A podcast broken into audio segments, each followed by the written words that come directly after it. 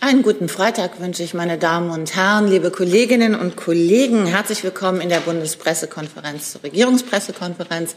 Ich begrüße Regierungssprecherin Christiane Hoffmann. Ich begrüße die Sprecherinnen und Sprecher der Ministerien. Und wie jeden Freitag geht es los mit den Terminen des Kanzlers. Ja, vielen Dank. Guten Tag auch von meiner Seite. Und zunächst mal wird, wie Sie ja wissen, der Bundeskanzler von Samstag bis einschließlich Dienstag in Südamerika unterwegs sein. Dazu wird es hier heute um 14.30 Uhr auch ein Pressebriefing geben für alles, was diese Reise betrifft. Am Mittwoch nach seiner Rückkehr, also am 1. Februar, tagt dann wie gewohnt das Kabinett ab 11 Uhr unter der Leitung des Bundeskanzlers. Am Donnerstag, den 2. Februar, wird der Bundeskanzler mehrere Termine in Marburg wahrnehmen. Zunächst besucht er den BioNTech-Standort in Marburg. Dort wurde der Bau der ersten unternehmenseigenen Plasmid-DNA-Produktion fertiggestellt. Plasmid-DNA ist ein zentrales Ausgangsmaterial für die Herstellung von mRNA-basierten Impfstoffen und Therapien. Während eines Rundgangs informiert sich der Bundeskanzler über den Herstellungsprozess, die Bedeutung und den Einsatz von Plasmiden.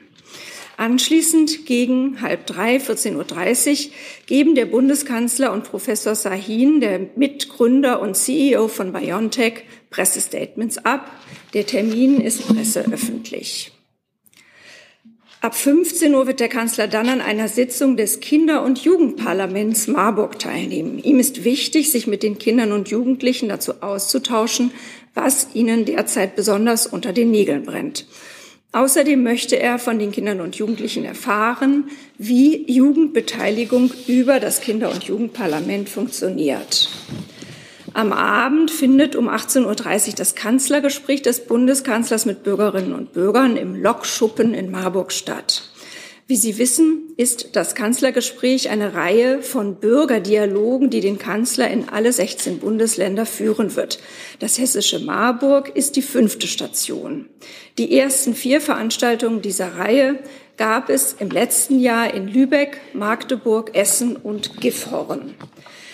Das moderierte Kanzlergespräch findet im Townhall-Format statt und dauert 90 Minuten. Am Freitag, dem 3. Februar, wird der Bundeskanzler um 15 Uhr die italienische Ministerpräsidentin Giorgia Meloni zu einem Antrittsbesuch im Bundeskanzleramt begrüßen. Die Ministerpräsidentin wird mit militärischen Ehren empfangen. Im Mittelpunkt der anschließenden Gespräche zwischen dem Bundeskanzler und der Ministerpräsidenten dürften aktuelle bilaterale, europäische und internationale Themen stehen. Nach dem Gespräch ist für 16.30 Uhr eine gemeinsame Pressekonferenz geplant. Das von meiner Seite. Vielen Dank. Dann gibt es auch noch eine Terminankündigung aus dem Ministerium für Wirtschaft und Klimaschutz. Ja, ich kann Ihnen eine Ankündigung für nächste Woche machen. Das ist äh, so, dass Vizekanzler und Bundesminister für Wirtschaft und Klimaschutz Robert Habeck nächste Woche nach Schweden reist, und zwar am Donnerstag und am Freitag, also am 2. und 3. Februar. Anlass der Reise ist die schwedische EU-Ratspräsidentschaft. Schweden hat ja am 1. Januar die Ratspräsidentschaft zum dritten Mal übernommen und löst die Tschechische Republik ab.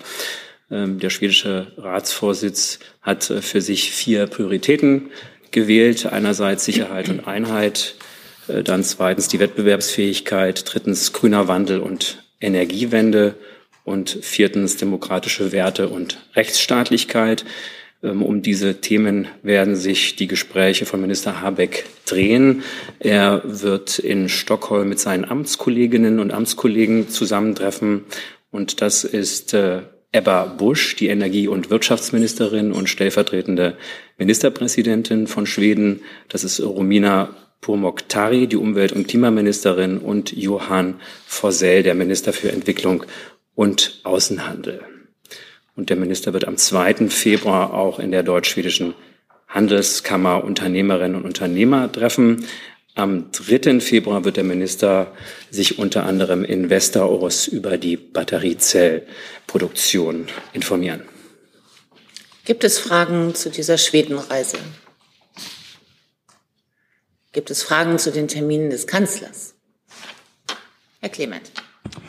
Frau Hoffmann, mich würde interessieren zu dem BioNTech-Termin. Da gab es ja nach der Peking-Reise des Kanzlers die Zusage, dass mRNA-Impfstoffe für Expats in China zugelassen werden würden. Aber das Ziel war mehr. Ist da noch Bewegung in der Sache? Was hat sich da zuletzt getan? Meines Wissens, aber das müsste man möglicherweise auch an das BMG richten, die Frage, hat ähm, die Impfung für Expats schon vor einigen Wochen begonnen in China und äh, wird, läuft aber, die Aktion läuft weiterhin, soweit ich das weiß. Die Frage bezog sich mehr jetzt auf eine weitere Zulassung des Impfstoffes, nicht nur für Expats, sondern auch für Chinesen. Dazu habe ich keine Informationen. Weitere Fragen dazu? Oder Herr Jessen? Ja, in den vergangenen Tagen ist bekannt geworden, dass während der Pandemie als dringender Bedarf an Vakzinen bestand, BioNTech äh, die Preise, ich glaube, um bis zu 50 Prozent oder mehr angehoben hat. Das wurde auch von Kritikern aus äh, der Medizin als unverhältnismäßig angesehen. Äh, wird das Gesprächsthema sein? Ich kann den Gesprächsthemen jetzt nicht vorgreifen. Ich habe natürlich die Presseberichterstattung dazu auch zur Kenntnis genommen, klar. Zusatz, Herr Jessen? Falls es Gesprächsthema äh, gibt, wenn es da Inhalte gibt, können Sie uns das nachreichen? Das kann ich jetzt nicht versprechen, weil ein Teil der Gespräche natürlich auch vertraulich sein wird. Aber äh, wenn das möglich ist, werden wir es auf jeden Fall tun. Herr Ratz? Ja. Ich kann nicht erkennen, nee, das ist es nicht. Hier. Oh.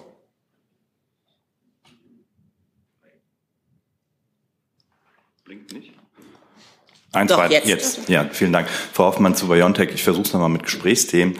Äh, inwieweit wird der Kanzler ansprechen die Standortfrage? Weil es gab ja Berichte, dass BioNTech Teile äh, des Unternehmens nach Großbritannien verlegen will. Danke. Ja, ich, wie gesagt, ich kann da zu den zu Inhalten jetzt nichts sagen. Ich glaube, man kann auf jeden Fall sagen, dass die, dieser Standort und die Entwicklung der Plasmide an diesem Standort auch als ein Bekenntnis zum Standort Deutschland äh, gewertet werden kann. Und im Übrigen sind natürlich Standortentscheidungen Entscheidungen des Unternehmens, die wir als Bundesregierung äh, nicht kommentieren. Gibt es weitere Fragen zu den Terminen des Kanzlers? Hey Leute, kurzer Hinweis. Wir stellen ja alles, was wir produzieren, kostenlos ins Netz. Ohne Kommerz. Wir können das nur, weil ihr unsere finanziellen Supporter seid. Das funktioniert seit Jahren und so soll es bleiben. Jeder Euro zählt, per Überweisung oder PayPal. Schaut einfach in die Podcast-Beschreibung und jetzt geht's weiter. Dann Frau Dickmann mit einem neuen Thema. Danke. Ich hätte einmal eine Frage ans Bundesfinanzministerium. Dann müssen wir einmal tauschen, bitte.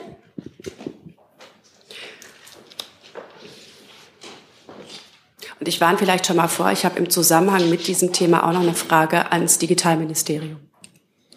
Dann tauschen wir auch noch mal auf der anderen Seite.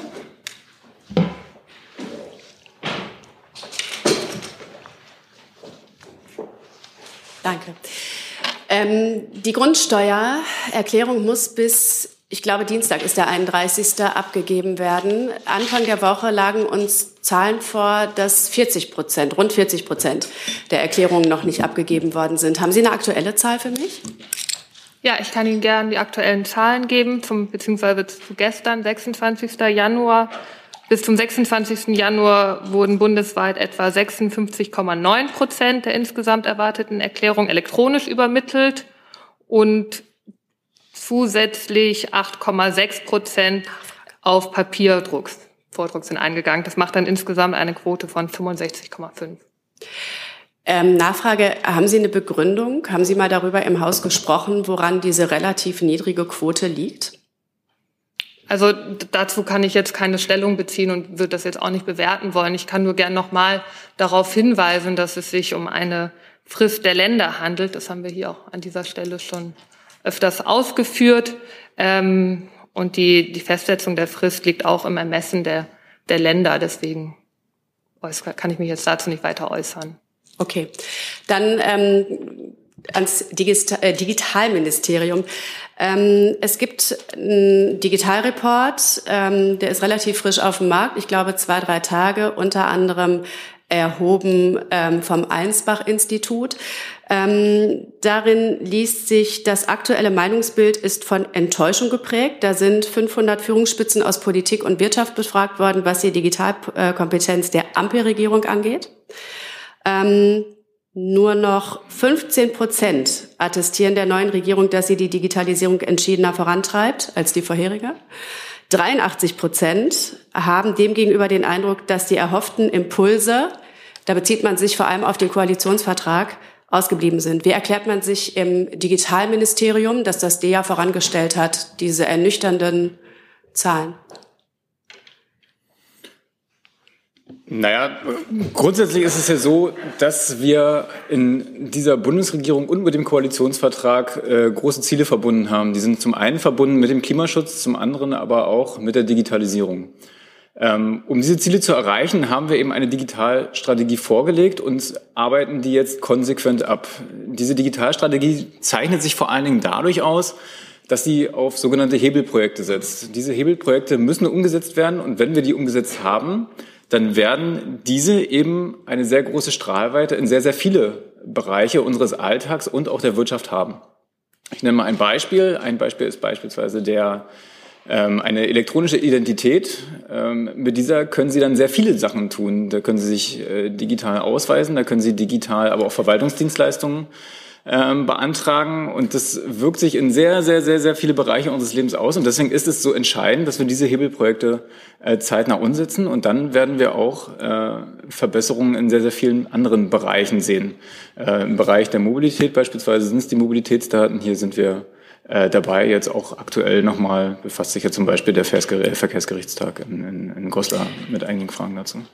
Ich habe eine Nachfrage. Ähm, es sind auch die Kompetenzen ähm, sehr detailliert abgefragt worden in Bezug auf die Parteien. Und da fällt auf, dass das von der FDP geführte Digitalministerium ähm, die Kompetenzwerte aus Sicht der Bevölkerung halbiert hat. Neun Prozent der Befragten, das ist eine repräsentative Umfrage, haben noch geantwortet. Im Vergleich 2021 waren es 18 Prozent, dass sie der FDP ähm, Kompetenz bei der Digitalisierung ähm, zugestehen. Ähm, das ist ja ein Thema, mit dem die FDP sehr offensiv in den Wahlkampf getreten ist und mit dem Ihr Minister, Herr Wissing, ja auch ähm, versucht, sich zu profilieren. Die FDP ist mit Abstand am stärksten abgestürzt in der ähm, Betrachtung der Bürger. Wie erklären Sie sich das? Das wird ja sicherlich in Ihrem Haus auch registriert und besprochen worden sein. Parteifragen werden in unserem Haus nicht besprochen, nein. Äh, und wenn Sie eine Frage dazu haben und wie die FDP das einschätzt, dann müssen Sie tatsächlich an die Partei richten. Ich kann nur noch mal wiederholen, dass unser Haus und im Übrigen die gesamte Bundesregierung, weil Digitalisierung ist ein Querschnittsthema, das in unserem Haus gebündelt wird, aber wir eben auch angewiesen sind darauf, dass alle Ressorts mitarbeiten. Und hier sind wir in einem sehr, sehr guten Austausch. Wir kommen hier gut voran und werden hier zeitnah auch im Ergebnisse sehen. Gibt es weitere Fragen zu diesem Punkt? Frau Diekmann? Warum liegt noch kein Digitalbudget auf dem Tisch? Auch hier sind wir, wie gesagt, in sehr, sehr guten Gesprächen. Danke. Gibt es weitere Fragen an das Finanzministerium im Saal? Das ist nicht der Fall. Gibt es weitere Fragen an Verkehr und Digitales? Herr Budwig. Ja, Herr Alexandrin, äh, gestern hat ja der Koalitionsausschuss getagt. Äh, Thema war ja unter anderem auch die Planungsbeschleunigung. Können Sie noch mal sagen, warum es aus Ihrer Sicht oder aus der Sicht Ihres Hauses so wichtig ist, dass eben äh, das Thema Neubau von Autobahnen da auch drin enthalten bleibt, weil es gibt ja genügend andere Autobahnen, die erstmal ertüchtigt werden müssen und Brücken.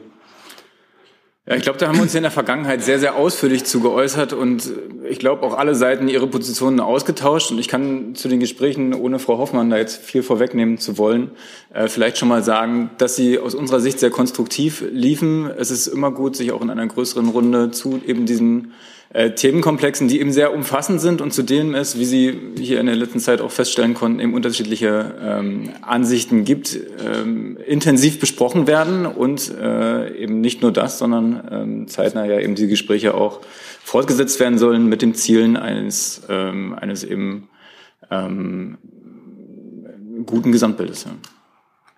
Es muss ja aber einen Grund geben, warum Sie unbedingt daran festhalten wollen, weil wie gesagt, das, das Auftragsvolumen wäre ja sicherlich auch groß genug äh, für die nächsten drei Jahre, die ganzen Brücken und anderen Autobahnen erstmal zu ertüchtigen. Ähm, nun halten Sie aber unbedingt daran fest oder Ihr Haus. Äh, warum? Auch das haben wir in der Vergangenheit schon öfter dargestellt. Es ist eben so, dass wir, uns die Verkehrsprognosen anschauen, ähm, dafür sorgen müssen, dass unsere Infrastruktur gut ausgebaut ist, um eben den Wirtschaftsstandort Deutschland so zu erhalten, wie wir ihn momentan haben. Was passiert, wenn man nicht ausreichend in ein Verkehrsnetz investiert? Das sieht man aktuell bei der Schiene und das soll uns in Zukunft eben nicht auf der Straße auch passieren. Herr Clement dazu? Genau, dazu ähm, vielleicht erstmal an Frau Hoffmann die Frage, da es ja sich um ein zentrales Versprechen des Koalitionsvertrages handelt, Planungsbeschleunigung, ja sogar Planungshalbierung. Wie ist denn jetzt die weitere zeitliche Perspektive in dieser Angelegenheit? Wir haben ja jetzt schon viele Gespräche gehabt und alle ohne Ergebnis. Ja, also was die äh, gestrigen Gespräche angeht, hätte ich es nicht schöner sagen können als Herr Alexandrin. Ähm, es war ein intensiver und konstruktiver Austausch und äh, es, dieser wird fortgesetzt werden. Die Gespräche innerhalb der Regierung laufen und wir sind zuversichtlich, dass wir da in nicht allzu ferner Zukunft zu einem guten Ergebnis kommen werden. Ich möchte noch mal daran erinnern, dass eben die Beschleunigung von Planungs- und Genehmigungsverfahren wirklich eines der ganz zentralen Anliegen dieser Koalition sind und dass sich darin eben auch alle einig sind. Nachfrage, nochmal der Punkt, können Sie das mit einer, mit einer Zeitmarke versehen?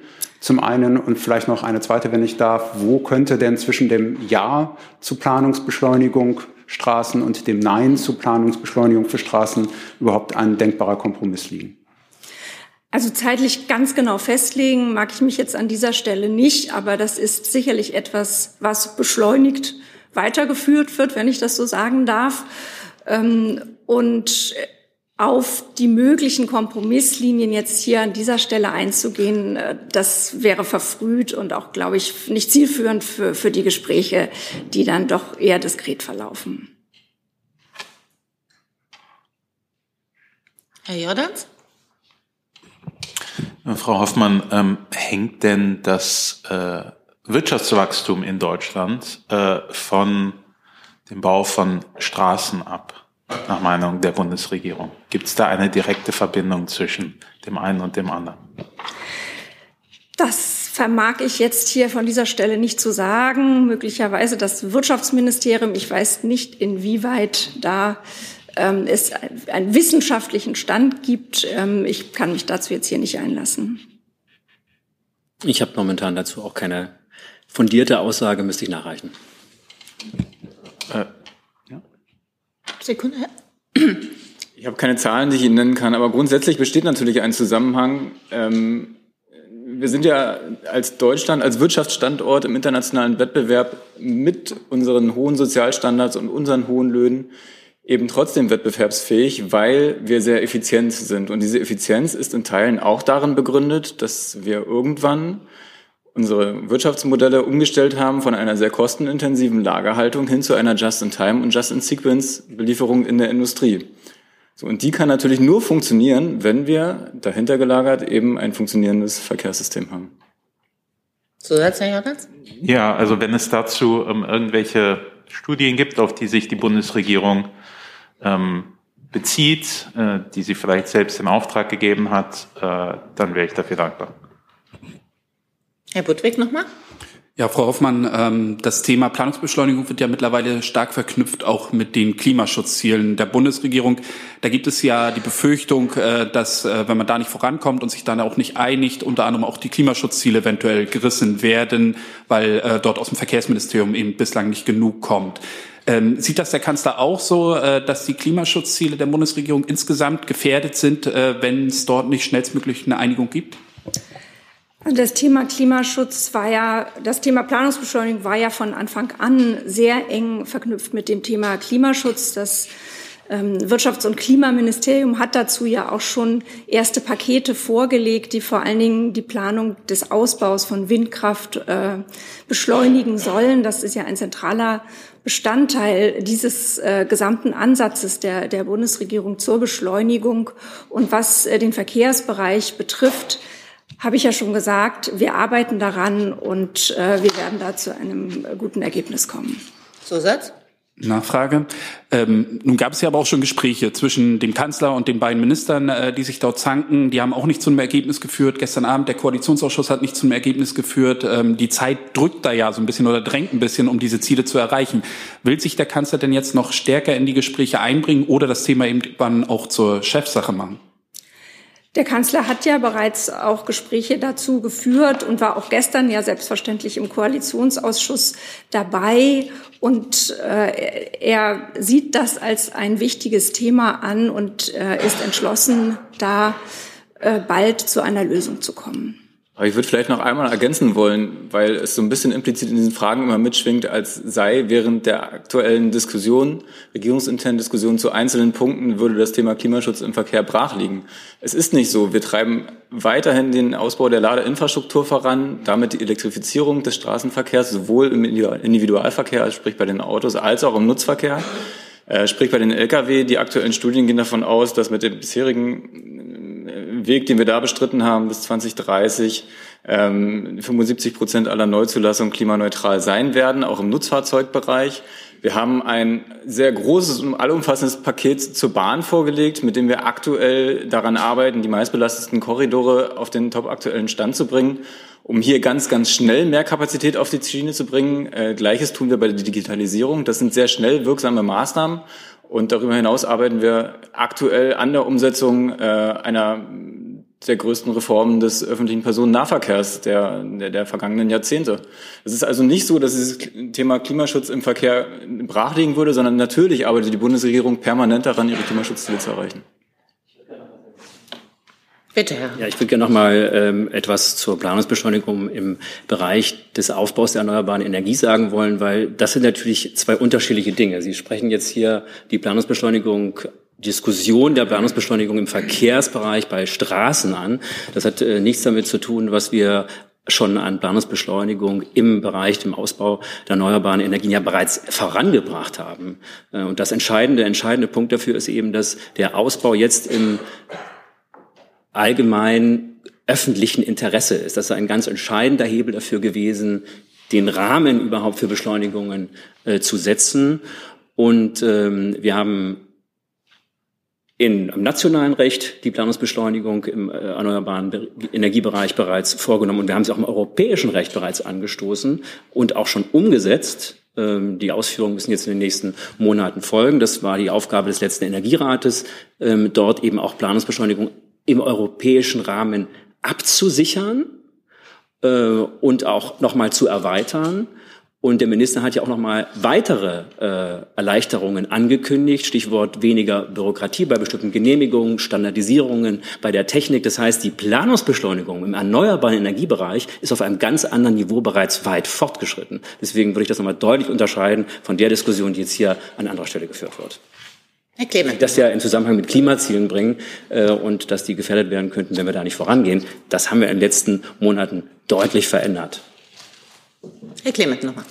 Herr Alexandrin, der Minister hat ja mehrfach betont, wie hoch der Anteil des Güterverkehrs äh, an der Straße ist. Und Sie haben gerade noch mal auf Just-in-Time-Delivery hingewiesen. Liegen denn Ihrem Ministerium Zahlen darüber vor, inwieweit das auch dazu führt, dass öffentlicher Raum, sprich äh, Autobahnparkplätze als Kurzzeitlagerplätze genutzt werden für die Industrie? Spontan habe ich dazu nichts, das müssten wir Ihnen nachrechnen. Danke. Herr Jessen. Ja, eine Frage ans äh, Wirtschaftsministerium. Äh, ist denn Ihr Minister für Planungsbeschleunigung in dem Sinne, dass zum Beispiel die Planung der Küstenautobahn, die ja im Moment noch durch Moorgebiete führen soll, dass da beschleunigt alternative Planungen ähm, verfolgt werden? Also das Bundeswirtschafts- und Klimaschutzministerium ist nicht für die Planungsbeschleunigung zuständig, auch nicht für die Planungsbeschleunigung im Verkehrsbereich, genau bei diesen Verkehrsprojekten. Ähm, und der Minister hat sich in der letzten Zeit mehrfach dazu geäußert, was er ähm, von Planung in allgemeiner Art im Verkehrsbereich hält. Und dazu habe ich auch nichts hinzuzufügen. Mhm. Äh, die Frage basiert äh, darauf, dass Moorschutz ja Klimaschutz ist. Das ist richtig. Das wäre dann sozusagen ja doch Ihre Baustelle. Das ist nicht unsere Baustelle, ja. sondern wir haben vier Klimaschutzministerien in der Bundesregierung und der Moorschutz ist das Bundesumweltministerium, das dafür zuständig ist als maßgebliches Ministerium für den natürlichen Klimaschutz und die Klimaanpassung. Äh, Nachfrage an Herrn Alexandrin. Äh, wie verträgt sich denn aus Ihrer Sicht, äh, wenn Sie sagen, Klimaschutz liegt nicht brach, wenn dann äh, Küstenautobahn eben doch wesentlich durch Moorgebiete geführt werden soll? Zunächst möchte ich einmal einen, einen Schritt zurückgehen und vielleicht nochmal daran erinnern, dass wir ja aktuell über Planungsbeschleunigung sprechen. Das heißt, welche Projekte, die wir bereits im demokratischen Prozess des, der Bundesverkehrswegeplanung beschlossen haben, wir, welche Projekte davon setzen wir mit beschleunigten Verfahren um? Wir reden aktuell nicht darüber, welche, also wir führen nicht die Debatte, darf man grundsätzlich bauen oder nicht, sondern welche Projekte bauen wir beschleunigt, weil wir sie sehr, sehr zeitnah brauchen. Das zum einen. Und zur A20 ähm, ist es eben so, dass diese Bauplanung da durch diesen demokratischen Prozess lief. Das heißt, es gibt einen Bundesverkehrswegeplan, der wird vom Parlament beschlossen. Hier befindet sie sich im aktuellen äh, Ausbaugesetz. Wir haben nochmal sehr aktuelle Beschlüsse der Landesparlamente, die diesen Ausbau unbedingt vorantreiben wollten, äh, wollen und weiter vorantreiben werden. Und dementsprechend läuft hier die Planung. Gibt es weitere Fragen dazu? Herr Budwig? Herr Alexandrin, nur eine Nachfrage, ähm, weil Sie es gerade sagten. Bezieht sich denn der Plan zur Planungsbeschleunigung tatsächlich nur auf die Projekte, die aktuell dort im äh, Bundesverkehrswegeplan schon geregelt sind? Sprich, danach soll alles wieder länger dauern? Nein, die Diskussion ist doch, wir haben ein, in Deutschland ein, eine Bundesverkehrswegeplanung, die auf gesetzlichen Grundlagen fußt. Das passiert so, dass alle 15 Jahre der Bundesverkehrswegeplan erarbeitet wird. Da wird gearbeitet mit Kurzfristprognosen, Mittelfristprognosen, Langfristprognosen. Die erstellen anhand verschiedenster Datengrundlagen. Das fängt an von Bevölkerungswachstum, äh, Wirtschaftswachstum über sehr, sehr viele Faktoren, Verkehrsströme, erstellen die eben oder machen die die Bedarfsplanung bei, bei der Verkehrsplanung.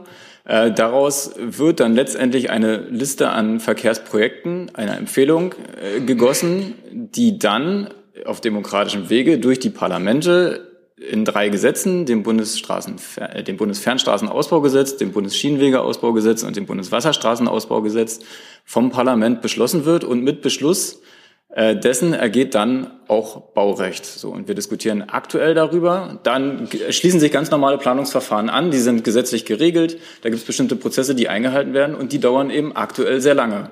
Und jetzt diskutieren wir darüber, wie können wir diese Prozesse beschleunigen und bei welchen Projekten können wir das tun. Gibt es weitere Fragen an Verkehr und Digitales? Dann tauschen wir gerne nochmal wieder Verkehr gegen Verteidigung, bitte.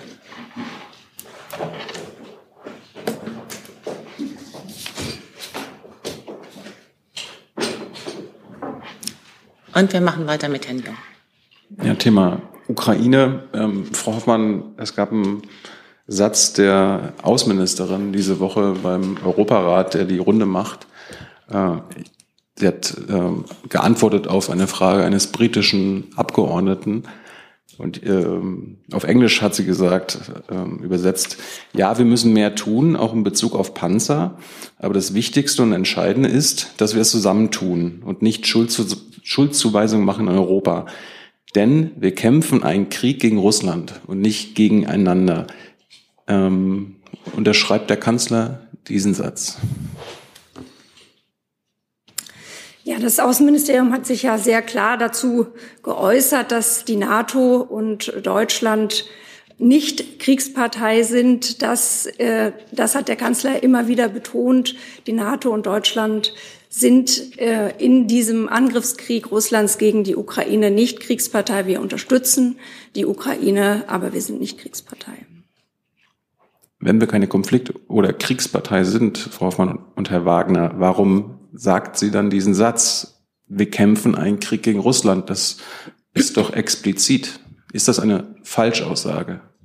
Also, vielen Dank für die Frage, Herr Jung. Sie äh, spielen ja an auf ein äh, äh, auf Äußerungen der Außenministerin, die sie beim Treffen mit Angehörigen der Parlamentarischen Versammlung des Europarats äh, letzten Dienstag gemacht hat. Das war ja eine längere Diskussion auf Englisch. Ähm, äh, wo äh, es natürlich vor allen Dingen darum ging, äh, deutlich zu machen, dass wir äh, in der Europäischen Union und zusammen mit unseren G7 und NATO-Partnern geeinstehen ähm, äh, gegen den brutalen Angriffskrieg, den Russland in der Ukraine führt. Und ähm, die äh, Regierungssprecherin hat ja, gestern, hat ja eben schon ausgeführt, äh, es hat ja die Außenministerin und andere Mitglieder der Bundesregierung haben immer wieder sehr deutlich gemacht, dass wir ähm, äh, im völkerrechtlichen Sinne nicht äh, Konfliktpartei sind und, und auch unsere Unterstützungsleistungen für die Ukraine nicht zu einer solchen Konfliktpartei machen. Und ähm, äh, so müssen, äh, so in diesem Kontext äh, muss die Außenministerin verstanden werden. Herr Jordans dazu? Äh, ja, ähm, Herr Wagner, würden Sie sich dazu durchringen, zu sagen, dass sich die ähm, Bundesaußenministerin da ähm, unglücklich ausgedrückt hat? Das war ja nicht ihre Muttersprache, vielleicht äh, im Eifer des Gefechts, aber dass sie das nicht so gemeint hat, wie das angenommen wurde? Also Herr Jordans, wenn Sie mich danach fragen, ob es die Intention der Außenministerin war, den Fokus der Debatte darauf zu legen, wie er jetzt in Teilen in den sozialen Medien äh, geführt wird, ähm, dann äh, ist es sicher nicht der Fall. Ich kann nur noch mal unterstreichen, es war eine äh, Debatte, die, wo es dabei ging, noch mal zu unterstreichen, ähm, wie wir äh, gemeinsam als Europäische Union, als NATO und als G7-Partner geeint gegen diesen äh, russischen Angriffskrieg in der Ukraine stehen. Und äh, so ist es einzuordnen. Dann hätte ich noch eine zweite Frage verwandt zu Waffenlieferungen, aber ich kann sie auch zurückstellen. Sie hätten ja noch eine zweite okay, Frage. Ähm, und zwar äh, vielleicht eine technische Frage. Ich weiß nicht, ob das BMWK dafür zuständig ist. Gibt es denn bei den Exporten äh, von Waffen äh, an die Ukraine irgendwie explizit eine Klausel, dass diese nicht auf russischem Territorium äh, benutzt werden dürfen? Oder wie funktioniert das? Denn das ist ja, glaube ich, äh, eine rote Linie für die Bundesregierung. Wie weit das und wie das juristisch formuliert ist, müsste ich nachreichen, kann ich nicht sofort beantworten. Vielleicht weiß es das Kollege vom Verteidigungsministerium. Also ich kann für den Fall von Länderabgaben, wenn es also sich um Material handelt, das direkt aus den Beständen der Bundeswehr an eine weitere Nation weitergegeben wurde und die wiederum beabsichtigt, das an die Ukraine abzugeben. Ähm, nur insofern darauf hinweisen, dass äh, die Endverbleibsklausel ähm, nichts über den Ort des Einsatzes sagt, sondern über das Eigentumsverhältnis. Ähm, und damit möchte ich es auch äh, bewenden lassen. Okay. Ja, bitte. Ich will nur verstehen, ähm, inwiefern die Bundesregierung sicherstellen wird, dass beispielsweise die Kampfpanzer nicht über die Grenze äh, nach Russland fahren.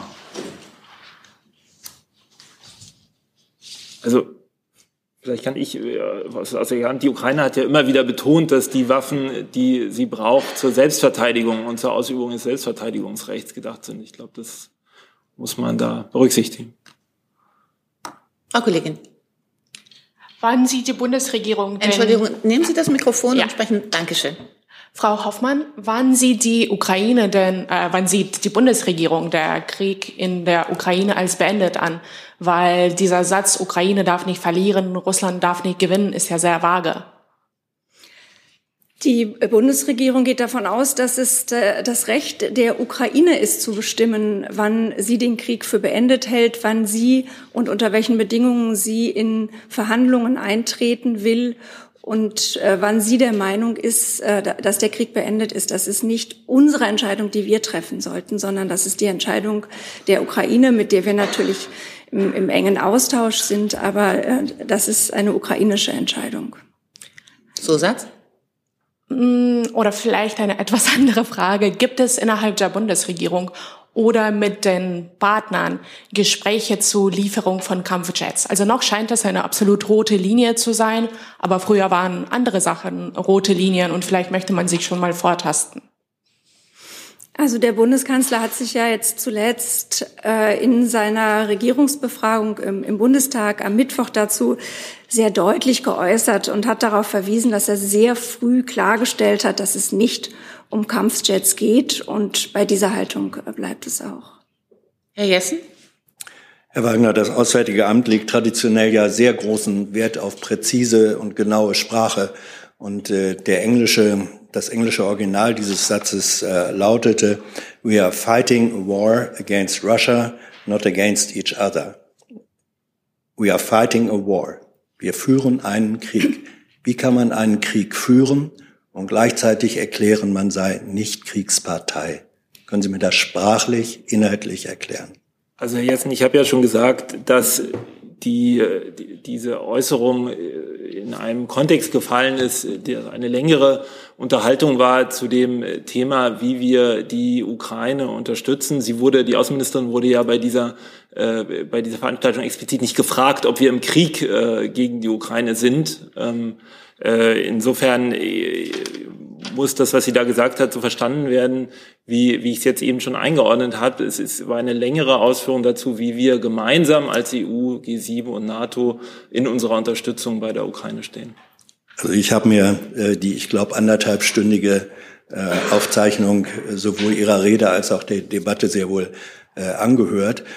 Bedauert die Außenministerin, dass sie sich in einer Art und Weise geäußert hat, die als herausgeschnittener einzelner Satz geeignet ist, dieses Narrativ zu erzeugen, das jetzt zum Beispiel von der russischen Seite als Kriegserklärung benutzt wird. Es wird ja nicht besser durch das, was Sie gerade gesagt haben. Sie ist nicht gefragt worden, ähm, ob Deutschland im Krieg mit der Ukraine sei, sondern sie hat es von sich aus gesagt. Ungefragt. Macht die Sache ja nicht besser. Also Wer hier eskaliert, ist Russland nicht nur durch seine Taten, gestern wieder mit großen Raketenangriffen, sondern auch immer wieder rhetorisch ähm, über das letzte Jahr hinaus. Und ähm,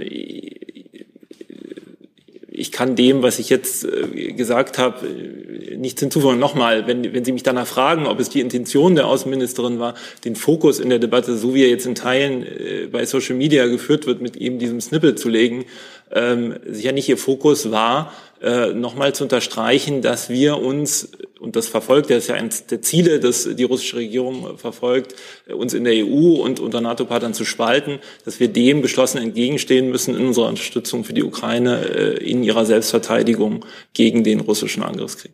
Herr Nieammer.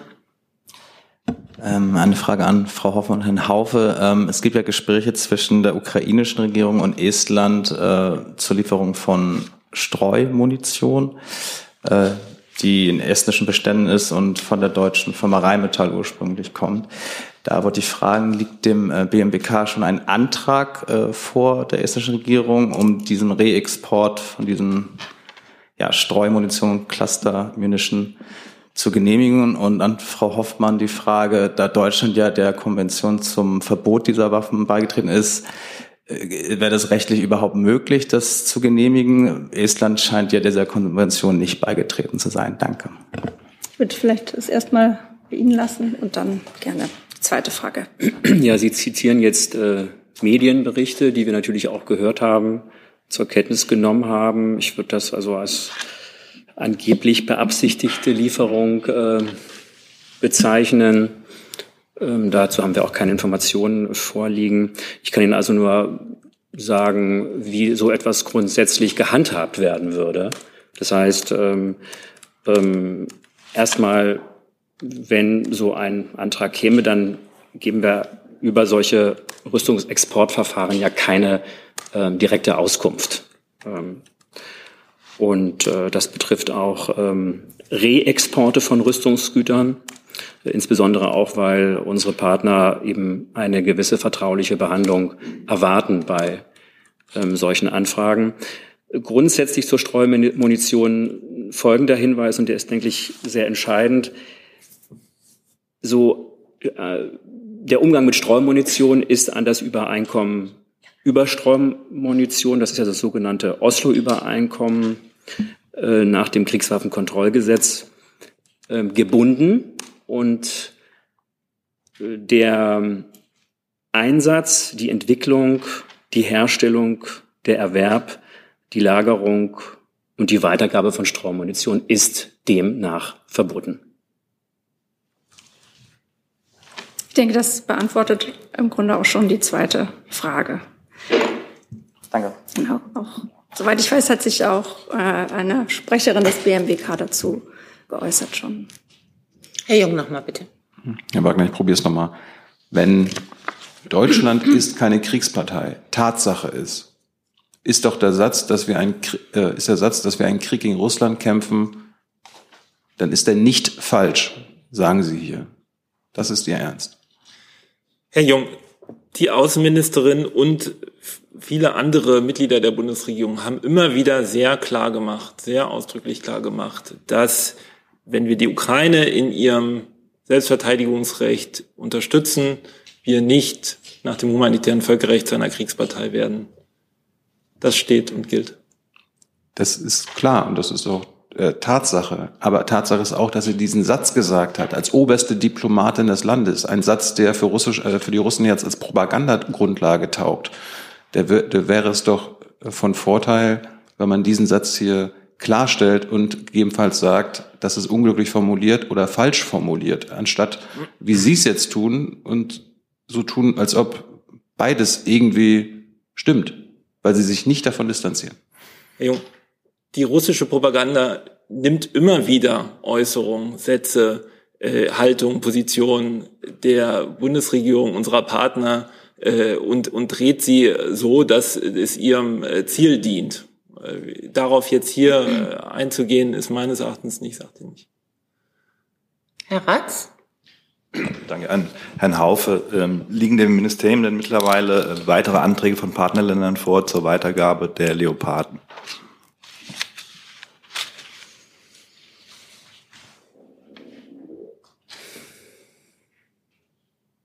Also ich habe dazu keine ähm, Angaben darüber informieren wir ja auch jetzt nicht an in dieser Stelle. Grundsätzlich ist es so, dass wir im Ressortkreis über die Lieferung von ähm, Waffen ja entscheiden.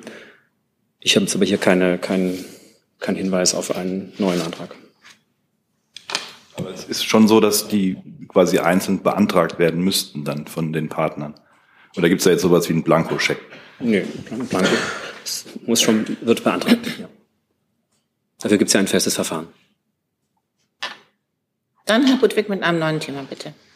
Ja, auch Frage an Herrn Haufe. Herr Haufe, gestern hat das äh, Wirtschaftsministerium mitgeteilt, dass die zweite Pipeline von Rostock nach Schwedt nicht gebaut werden soll, wie ursprünglich mal beabsichtigt, sondern die bestehende Pipeline nur ertüchtigt werden soll. Wie kam es zu der Entscheidung und äh, gibt es im Wirtschaftsministerium Havariepläne, äh, die greifen können, wenn es zum Beispiel eben gegen diese Pipeline äh, einen Anschlag geben würde? Ähm, Hintergrund ist natürlich der Anschlag auf die Gaspipeline beziehungsweise auf das Bahnschienennetz. Äh, das gab es ja alles schon. Also grundsätzlich ähm, unterliegt die kritische Infrastruktur und dazu gehören natürlich auch alle Bereiche der Energieversorgung ja nochmal einer ganz besonderen Aufmerksamkeit der Sicherheitsbehörden, der Sicherheitsinstitutionen. Ähm, und das ist Aufgabe ähm, jeweils der zuständigen Sicherheitsbehörden unter Führung des Bundesinnenministeriums, aber eben gerade auch der Länderbehörden, da entsprechende Vorkehrungen zu treffen. Das ist äh, äh, jetzt nichts, was wir neu regeln, sondern dafür gibt es bereits ein ähm, ich würde sagen, ja, gut eingeübte Praxis und äh, die Aufmerksamkeit ist natürlich in diesem Bereich deutlich erhöht worden. Aber wie gesagt, das liegt auch nicht in der Zuständigkeit des ähm, äh, BMWKs, ähm, sondern das müssen auch die Unternehmen vor Ort für sich regeln, ähm, wie sie entsprechende Sicherheitsvorkehrungen treffen. Äh, was jetzt die Ertüchtigung der Pipeline angeht, so haben wir ja immer auch davon gesprochen, dass wir eine die bestehende Pipeline entsprechend ertüchtigen wollen. Und das wird ja auch vorgenommen. Ich muss jetzt gerade passen bei der zweiten Pipeline. Äh, das muss ich nochmal, äh, da wollten Sie noch eine zusätzliche Information zu unserer gestrigen Äußerung. Das habe ich nicht verstanden, was Sie da genau wollten. Genau, gestern hat Ihr Haus äh, dem ähm, RBB mitgeteilt, äh, dass es keinen Neubau geben soll, also keine zweite Pipeline. Ähm, weshalb wurde das dann so entschieden? Nochmal auf den zweiten Teil, äh, dazu noch eine Nachfrage. Ähm, gibt es denn im Wirtschaftsministerium aber alternative Pläne, äh, wenn jetzt diese Pipeline eben nicht mehr in Betrieb sein sollte oder nicht funktionieren sollte, wie äh, PCK Schwed betrieben werden kann, andernfalls? Also äh, Sie reden jetzt von einem äh, Notfall, äh, der eintritt. Ähm, grundsätzlich ist es so, dass äh, natürlich wir schon in den letzten Wochen und Monaten verschiedene Wege ausgelotet haben, wie das PCK ähm, über andere Wege auch Öl erhalten kann, über den Hafen von Danzig, über ähm, auch ähm, Öllieferungen aus Kasachstan. Und dazu gab es ja einerseits schon Aktivitäten, andererseits ist schon Öl über die anderen Wege auch schon gekommen.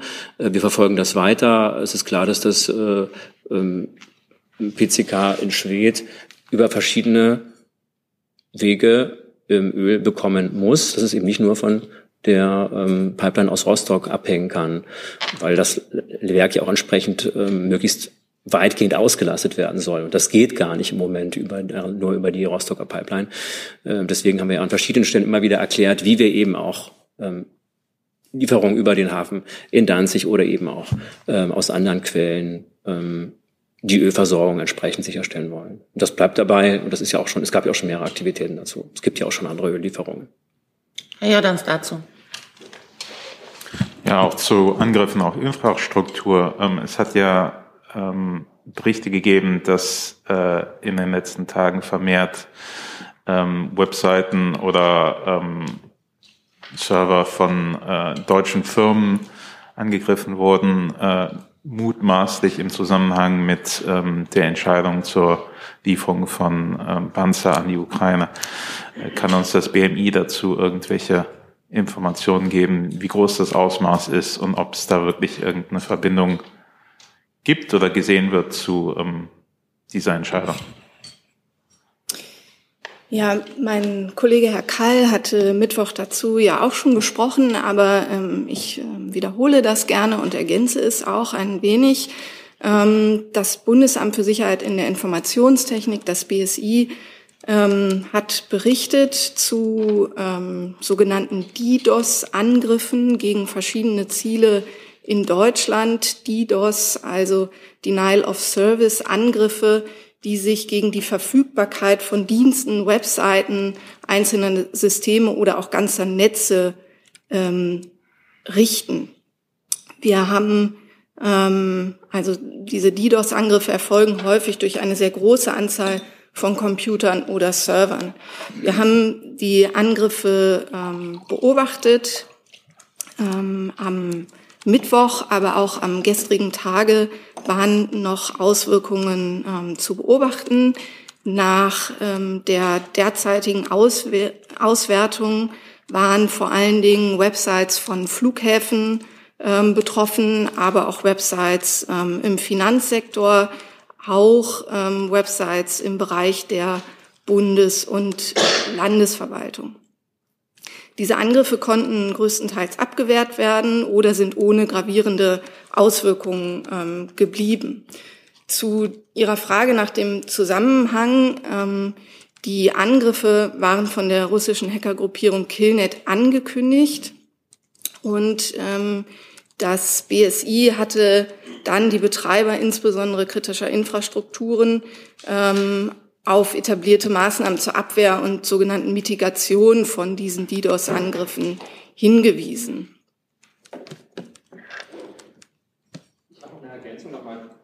Ähm, ich Entschuldigung? Das, ja, ich habe das gerade noch mal angeschaut äh, wegen der zweiten Pipeline. Äh, Sie fragten mir danach. Also wir als BMWK haben immer nur, und das können Sie in unseren Pressemitteilungen auch ähm, nochmal überprüfen, die Ertüchtigung der bestehenden Pipeline ähm, entsprechend unterstützt und auch finanziell eben vorbereitet. Das war immer unser Projekt. Die zweite Pipeline ist schon ein Projekt der Wirtschaft auch gewesen. Oder ist ein Projekt der Wirtschaft. Weitere Fragen dazu? Dann Herr Clement mit einem neuen Thema, bitte. Ja, ist ein halb neues Thema, berührt eigentlich nochmal die Frage der Kollegin von vorhin, äh, Frau Hoffmann, die Kampfjets und die Haltung des Bundeskanzlers dazu, die Sie angesprochen hatten. Nun hat er ja auch immer den engen Schulterschluss mit den USA als einen sehr zentralen Punkt seiner Politik erklärt und die USA, Personen des stellvertretenden nationalen Sicherheitsberaters haben gesagt, Kampfflugzeuglieferungen sind zumindest nicht ausgeschlossen. Hat es darüber einen Austausch gegeben der beiden Regierungen und inwieweit beeinflusst das die Haltung der Bundesregierung? Ich kann Ihnen nichts dazu sagen, ob das Thema von Gesprächen gewesen ist. Ähm, ich kann nur sagen, was die Haltung des Bundeskanzlers ist, die er ja auch selbst deutlich gemacht hat, dass es nicht um Kampfflugzeuge geht. Und eine kurze Nachfrage an Herrn Kollatz, ist aber schon fast ein Themenwechsel. Herr Pistorius hatte gesagt, Rüstungsindustrie, da wird es jetzt einen schnellen Austausch geben, womöglich kommende Woche. Das stünde dann jetzt bevor. Können Sie da mehr zu sagen? Wird der stattfinden? Und wenn ja, wann und in welcher Form? Also wenn mein Minister sagt, er wird stattfinden, dann werde ich hier nicht widersprechen. Womöglich, hat er gesagt. Wird er womöglich stattfinden. Also nichts Näheres. Okay, danke. Herr Kollege, bitte. Bitte schön. Sie hatten sich gemeldet. Ja, neues ähm, Thema. Ja, neues Thema. Ähm, vielen Dank, Richard Walker der Deutschen Welle. Ich habe eine Frage für Herrn Wagner und das Auswärtige Amt. Ähm, die indische Regierung versucht gerade mit aller Wucht einen Dokumentarfilm äh, der BBC zu Narendra Modi zu verbieten. Ähm, sie hat Social Media Plattformen gezwungen, den Film runterzunehmen ähm, und hat Vorführungen an Universitäten durch die Polizei verhindert. Es gab gestern Festnahmen in Delhi. wie bewerten Sie dieses Vorgehen? Also Indien hatte ja gestern Tag der Republik, äh, an dem die indische Verfassung gefeiert wird. Und in dieser Verfassung sind ja grundlegende Menschen- und Freiheitsrechte verbrieft. Äh, die teilen wir im Übrigen mit unseren Partnern Indien. Und zu diesen gemeinsamen Werten gehört eben auch die Presse- und Meinungsfreiheit, für die sich ja die Bundesregierung überall auf der Welt einsetzt und die wir natürlich auch mit Indien äh, immer wieder in Gesprächen thematisieren. Darf ich kurz nachfragen? Also hier in Deutschland letztes Jahr beim G7-Gipfel in Schloss Elmau ähm, hat Indien so ein Statement zu Resilient Democracies mit unterschrieben und gesagt, damit so protecting the freedom of expression and opinion online and offline and ensuring a free and independent media landscape äh, sich dazu verpflichtet. Also sehen Sie hier so einen Bruch von, von, von dieser Verpflichtung? Also ich habe ja eben schon gesagt, dass wir mit Indien äh, die, den Grund, die grundlegenden Werte teilen. Das gehört eben auch Presse- und Meinungsfreiheit und ähm, dass das etwas ist, für das wir uns weltweit einsetzen und eben auch in, in Gesprächen mit, mit unserem Partner Indien. Herr Jung dazu? Nur eine Lernfrage. War denn der Bundesregierung, dem Auswärtigen Amt, die Rolle von Herrn Modi beim Gujarat-Pogrom bekannt? Ist Ihnen das bekannt? Also ich glaube, es heißt Gujarat, aber ähm, die ähm, also uns ist natürlich sozusagen diese Diskussion, die in Indien ja auch geführt wird, ähm, die ja auch schon Gegenstand meines Wissens von juristischen äh, äh, Verfahren war, äh, natürlich bekannt. Klar. Und auch, dass er dafür Gewalt mitverantwortlich ist, wird ja von einigen auch als Genozid bezeichnet. Das ist ja gerade die Frage, die da, die da debattiert wird und, und die, wie gesagt, wie ich ja auch schon sagte, auch schon Teil von juristischen äh, Vorgängen in Indien war. Herr Jordans dazu. Äh, Herr Wagner, können Sie sagen, ob die deutsche Vertretung äh, in Indien oder die EU ähm, als Ganzes dort äh, in Zusammenhang mit diesem Film irgendwie mit der Regierung äh, in Kontakt getreten ist, um das zu thematisieren, die Meinungs- und Pressefreiheit? Also Spezifika habe ich jetzt nichts vorliegen, aber ich habe ja eben schon gesagt, dass wir dieses Thema, das uns ja als Bundesregierung sehr wichtig ist, immer wieder in Gesprächen mit unseren Partnern und eben auch mit Indien thematisieren. Herr Vollrath mit einem neuen Thema.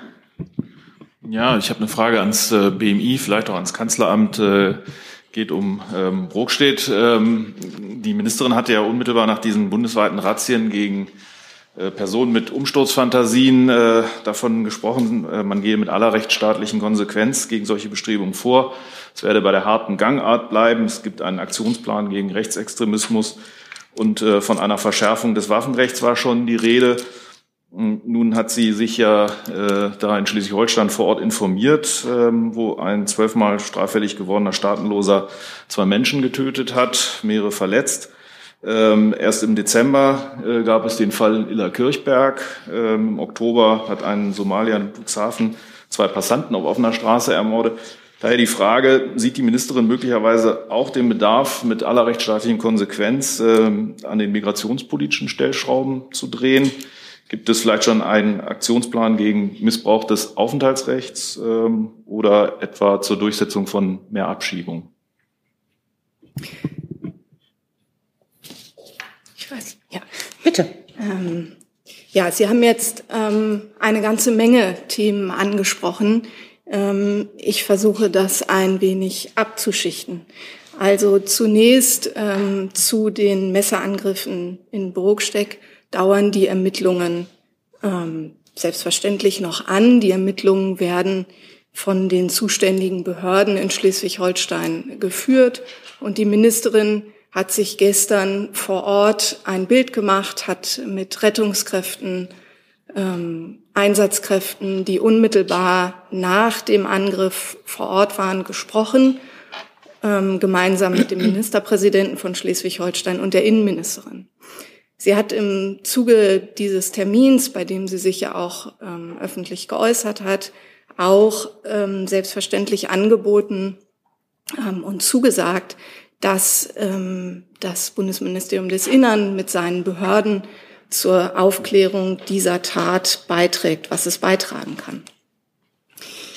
Ähm, Sie haben jetzt eine Reihe von ähm, Ereignissen in der jüngeren Vergangenheit ähm, aufgezählt und ähm, dazu kann ich vielleicht sagen, dass diese vergangenen Amoktaten mit mehreren Toten und Verletzten Anlass unter anderem waren, sich mit der Früherkennung von ähm, also mit, mit der Früherkennung und mit dem Umgang mit Personen mit Risiko außerhalb der politisch motivierten Kriminalität näher ähm, zu befassen.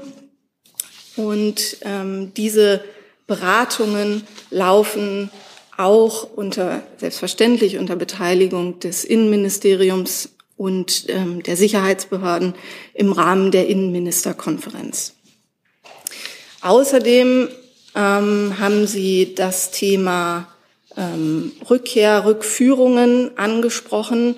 Sie wissen, ähm, dass die Innenministerin eine Rückführungsoffensive vorantreibt. Ähm, die bezieht sich auf die Rückführung von ausreisepflichtigen Personen und natürlich auf die ähm, verstärkte Rückführung von straffällig gewordenen Personen. Zusatz, Herr Vorwald? Ja, kurzer Zusatz, äh, genau zu dieser äh, Offensive. Gibt es da schon ähm, irgendwelche Fortschritte ähm, oder nennenswerte Zahlen? Denn bisher war es ja immer so, dass es äh, meistens an den Behörden vor Ort äh, scheiterte oder an den Ländern. Ja, also das Thema Rückführung ist ein komplexes Thema. Wir haben hier ähm, innerstaatliche ähm, Aufgaben. Sie wissen, dass ähm, Rückführungen ähm, grundsätzlich in der Zuständigkeit der Bundesländer liegen. Ähm, wir aber insgesamt ein Zusammenspiel von zahlreichen ähm, Behörden ähm, in Bund und Land bei diesem Thema haben. Dieses ähm, Zusammenwirken ist Gegenstand sozusagen permanenter Diskussion und Verbesserungen. Ähm, außerdem haben Sie angesprochen die Zusammenarbeit mit den Herkunftsländern, also die Rückübernahmebereitschaft von Herkunftsländern, die ein wichtiger Faktor für ähm, Rückführungen ist. Auch hier ähm, sind äh, die Bemühungen verstärkt worden und sollen auch weiter ähm, verstärkt werden. Dazu ist ähm, nun die ähm, ist Herr Stamp äh, ausgewählt als ähm, Beauftragter für dieses Thema, eine Vereinbarung, ähm, auch die die Bundesregierung getroffen hat, um diesem Thema ähm, auch, ähm, um dort weiter zu Fortschritten zu kommen, gerade in der Zusammenarbeit mit den Herkunftsländern. Herr Jung dazu. Ähm, beinhaltet diese Abschiebungsoffensive auch Abschiebungen in Kriegs- und Krisengebiete? beziehungsweise welche Grenzen kennt diese Offensive? Ja, sie, ähm, also die Entscheidung, ob eine ähm, Person zurückgeführt wird, ist immer eine Einzelfallentscheidung und Abschiebehindernisse werden in jedem Einzelfall geprüft. Darüber hinaus gibt es, ähm, gibt es die Frage, ob in einzelne Länder ähm, zu einem bestimmten Zeitpunkt nicht abgeschoben werden kann. Dafür gibt es ähm, Prozesse, ähm, wie das vereinbart werden kann im Rahmen der Innenministerkonferenz. Also wichtig ist, dass in jedem Einzelfall geprüft wird, ob es Abschiebehindernisse gibt. Und diese Hindernisse können in der Person, ähm, in der ausreisepflichtigen Person liegen. Sie können aber selbstverständlich auch in ähm, den ähm, Bedingungen und Verhältnissen im Herkunftsland liegen. Zusatz, Herr Jung? das Asylrecht ist mir bekannt, dass auf, also es auf Einzelfälle zurückgeht und dass die Länder am Ende zuständig sind. Aber äh, mir waren immer Positionen der Innenministerin, auch als Sozialdemokratin vorher bekannt, dass sie gegen Abschiebungen in Kriegs- und Krisengebiete war. Äh, ist das immer noch die Position der Bundesinnenministerin? Also dass keine Menschen nach Afghanistan und Syrien abgeschoben werden? Bei ihrer Offensive jetzt? Ja, die Innenministerin hat sich dazu in Bezug auf einzelne Länder geäußert. Sie haben zwei genannt und auch in Bezug auf Iran hat sich die Innenministerin klar geäußert. Hat sich damit Ihre Wortmeldung von eben äh, geändert? Frau Kollegin, dann noch dazu? Wie sieht es zurzeit mit Abschiebungen nach Russland aus? Werden sie durchgeführt? Derzeit ist schon aus rein praktischen Gründen eine Abschiebung nach Russland nicht möglich.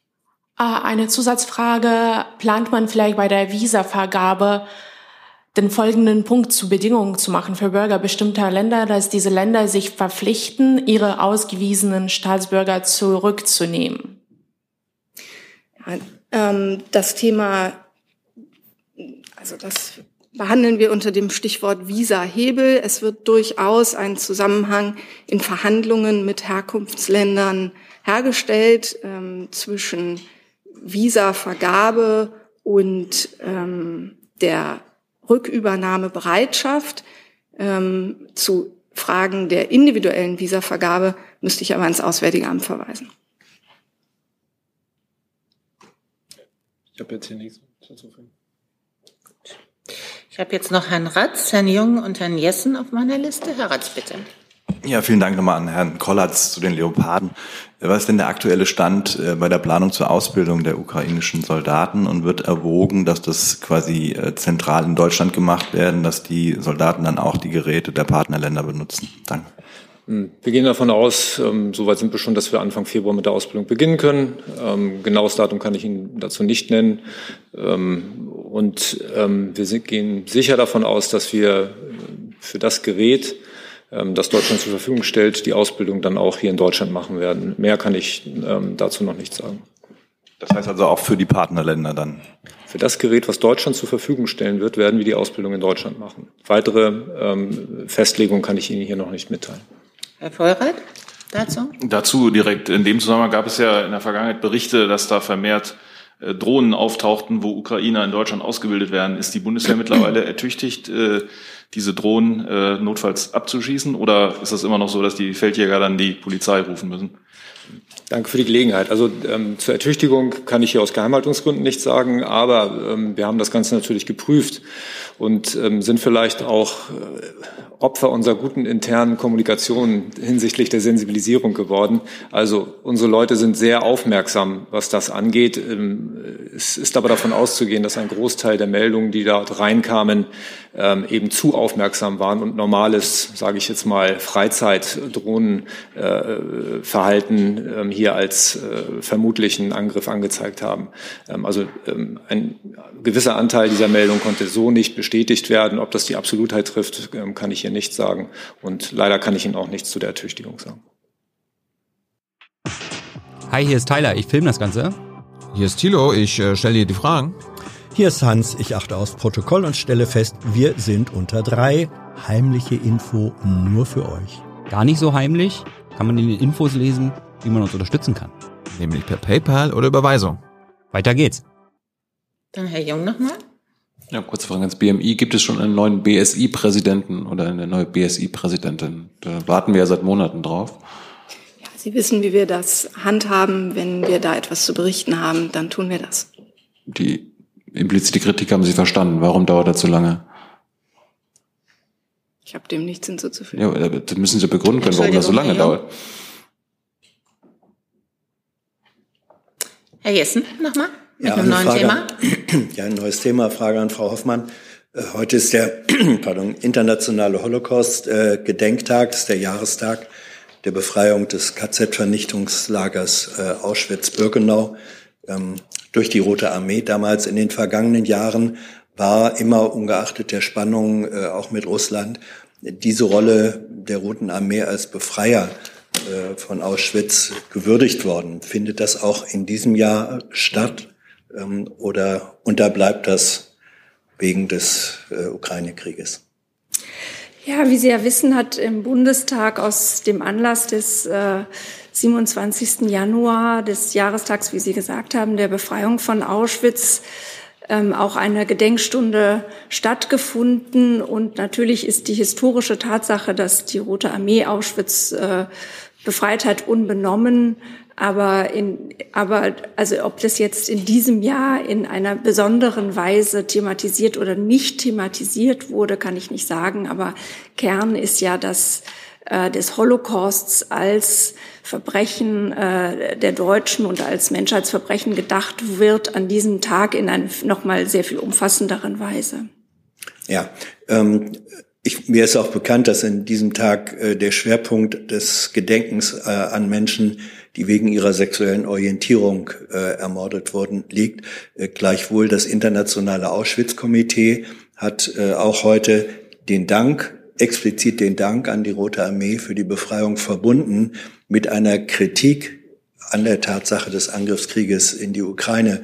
Ähm, die Bundesregierung äh, hat, von der Bundesregierung ist eine solche Verbindung des Dankes mit der Kritik nicht bekannt. Arbeiten Sie noch daran oder kommt da nichts? Wie gesagt, ähm, die historische Rolle der Roten Armee ist ja, ist ja bekannt. Gleichzeitig ist die Bundesregierung seit seit Beginn des Krieges extrem kritisch, was den russischen Angriffskrieg angeht. Ähm, diese Kritik ist, glaube ich, täglich in, in dem, was wir sagen, immer wieder sehr präsent. Und man kann ja gar nicht anders, als diesen Angriffskrieg aufs Schärfste zu verurteilen. Mit Blick auf die Uhr, Herr Verreuth, mit der letzten Frage für heute. Ganz kurz nur, äh, der Bundesregierung ist bewusst, dass die Rote Armee nicht nur aus Russen, sondern auch aus Ukrainern, Balten und Kasachen zum Beispiel bestand? Na klar. Dann sage ich Dankeschön für diesen Freitagmittag.